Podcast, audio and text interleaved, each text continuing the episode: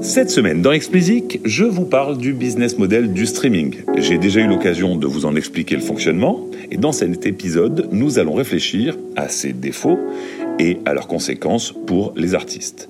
Nous clôturerons en essayant de voir si des solutions existent. Le streaming a changé la face de la musique. Pour le meilleur. Il a permis à une industrie affaiblie par dix ans de crise de renouer avec la croissance il permet aux amateurs de musique d'avoir accès à une quantité de titres inimaginables il y a 20 ans, et ce en quelques clics, dans son mobile.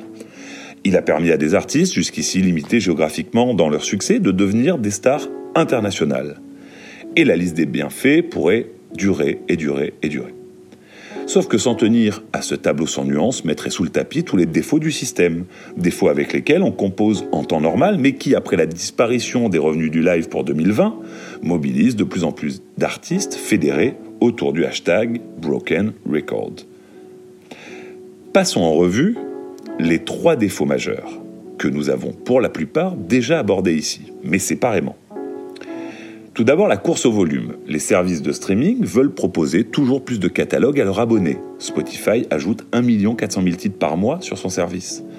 Or, dans un système où la répartition des revenus se fait à la part de marché, plus un distributeur a de titres disponibles, plus il a de chances d'être, pardon, plus les titres ont de chances d'être joués et plus ceci a chance de générer des revenus.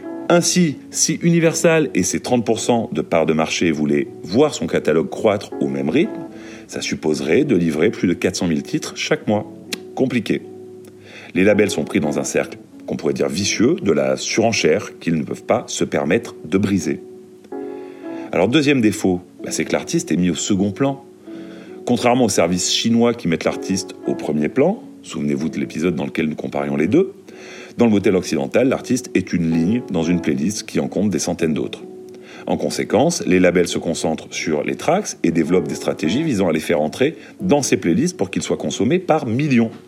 La stratégie ne consiste plus à développer l'artiste sur plusieurs années pour qu'il arrive à maturité. Votre track ne stream pas, on débranche la prise. Bonsoir. Dans ce contexte, difficile d'être identifié par les auditeurs, condition sine qua non pour qu'une part d'entre eux devienne fan. Cette vision court-termiste empêche énormément d'artistes de durer au-delà du premier succès. Pourtant, privilégier la construction d'une base fan est logique. Si vous y parvenez et que celle-ci est nombreuse, les streams suivront certainement. L'inverse, en revanche, est nettement moins vrai. Troisième défaut, le système de royalties ne convient plus. Le système au prorata, qui est toujours en vigueur, répondait aux besoins des années 2010. Pour la décennie qui s'ouvre, nous avons besoin de repenser ce système. Alors cela demandera des efforts de la part de tous les acteurs, soit, mais les lignes ne bougeront que si les artistes mènent le jeu. Les fans doivent revenir au centre de la philosophie du système. Les abonnés sont des fans qui ne souhaitent pas, avec leurs abonnements, financer des gens qu'ils n'écoutent jamais.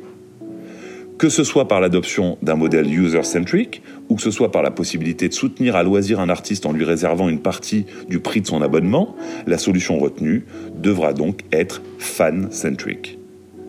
Mais comme le disent souvent les DSP, ils ne paient pas directement les artistes, et il y a des intermédiaires entre eux. Les labels et les distributeurs doivent aussi repenser leur répartition des revenus.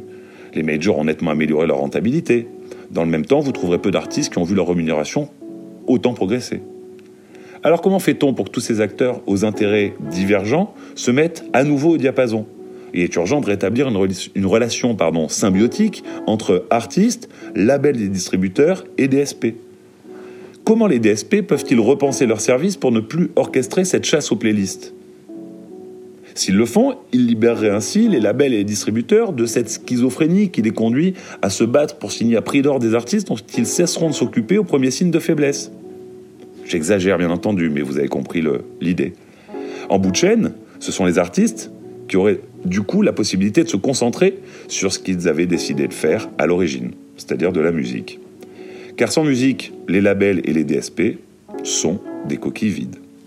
Allez, c'est tout pour cette semaine. Plus que jamais, si vous appréciez Explicit, parlez-en autour de vous. Je suis friand de vos avis et commentaires. Vos feedbacks sont le meilleur moyen pour faire progresser Explicit et arriver à en faire la ressource la plus utile possible pour faire avancer vos projets. Pour me soutenir, donnez-moi 5 étoiles sur Apple et abonnez-vous, où que vous soyez.